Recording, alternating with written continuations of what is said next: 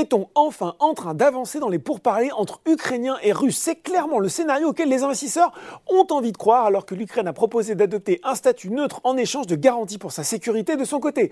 Moscou évoque une réduction radicale de son activité militaire en direction de Kiev et Tchernigiv, ce qui permettrait de desserrer les taux autour de la capitale ukrainienne. Il n'en fallait pas plus au marché pour déjà peut-être un peu se projeter vers la fin du conflit. Le CAC 40 clôture cette séance sur une nette progression de 3,08% vers les 6792 points et 5, 2 milliards d'euros échangés.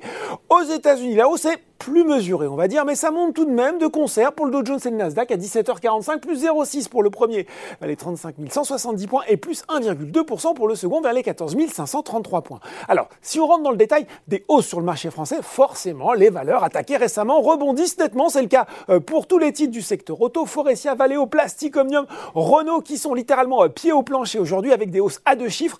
À noter aussi sur le SRD la hausse de 20% d'Actia Group en marge de ses résultats annuels. Le groupe a annoncé qu'il est en train de concrétiser deux opérations de cession d'activités non stratégiques de sa division automotive. Sur le CAC 40, dans le sillage de Renault, on retrouve Worldline, Société Générale et Alstom. Carmat aussi, un batté plus fort, plus 40%. La société qui annonçait le redémarrage de la production de son cœur artificiel et la confirmation de l'objectif d'une reprise des implantations en octobre. La MedTech les avait suspendus volontairement hein, le 2 décembre dernier en raison de problèmes qualité ayant affecté certaines de ses prothèses. Forcément, chez les investisseurs, on arbitre avec les valeurs qui sont appréciées sur cette dernière semaine et donc on vend, eh bien oui, Thales, lanterne rouge du SBF 120. Ça baisse aussi pour Sanofi, la pharma qui annonçait qu'elle visait désormais un chiffre d'affaires à plus de 13 milliards d'euros en rythme euh, pour le Dupixon, son traitement de l'asthme et de la dermatite atopique, une prévision un peu inférieure aux attentes du marché. Les pétrolières et parapétrolières marquent également logiquement le pas, comme Valourec, Total Energy ou encore GTT, tout comme les valeurs liées aux métaux, Eramet ou ArcelorMittal.